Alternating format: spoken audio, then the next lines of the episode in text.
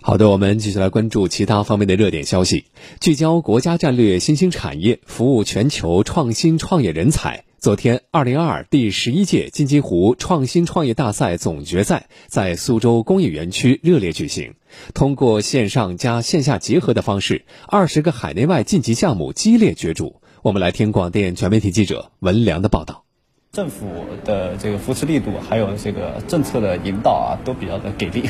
来自杭州的九零后海归朱立成是一家物联网软件技术服务商的项目主管。经过华东区初赛、复赛，他们团队开发的软件集成项目冲进了总决赛二十强。朱立成告诉记者，尽管杭州有他们的公司的总部，但还是希望将新项目落户在苏州工业园区，在苏州建立研发中心。我们在这里建一个研发中心，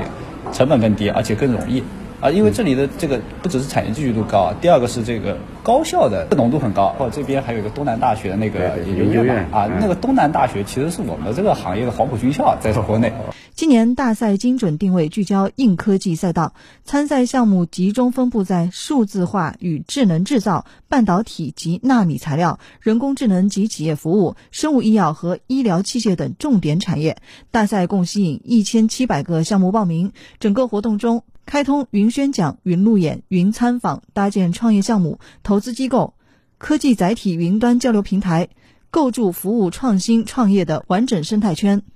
苏州工业园区沙湖金融服务有限公司总经理王小玲：赛事上的创新，那么赛事今年是这个增加了我们的青年的人才的一个创业赛，另外呢，我们有女性专场的这个行业赛，那么在我们的整个赛事上是更丰富和多元。那么另外一个呢，是我们整个海外的项目的一个呃比例的一个新高创新。那么在在以往的基础上呢，是增加到了百分之三十的一个比例。嗯。那么有更多的海外的一些优秀的项目能够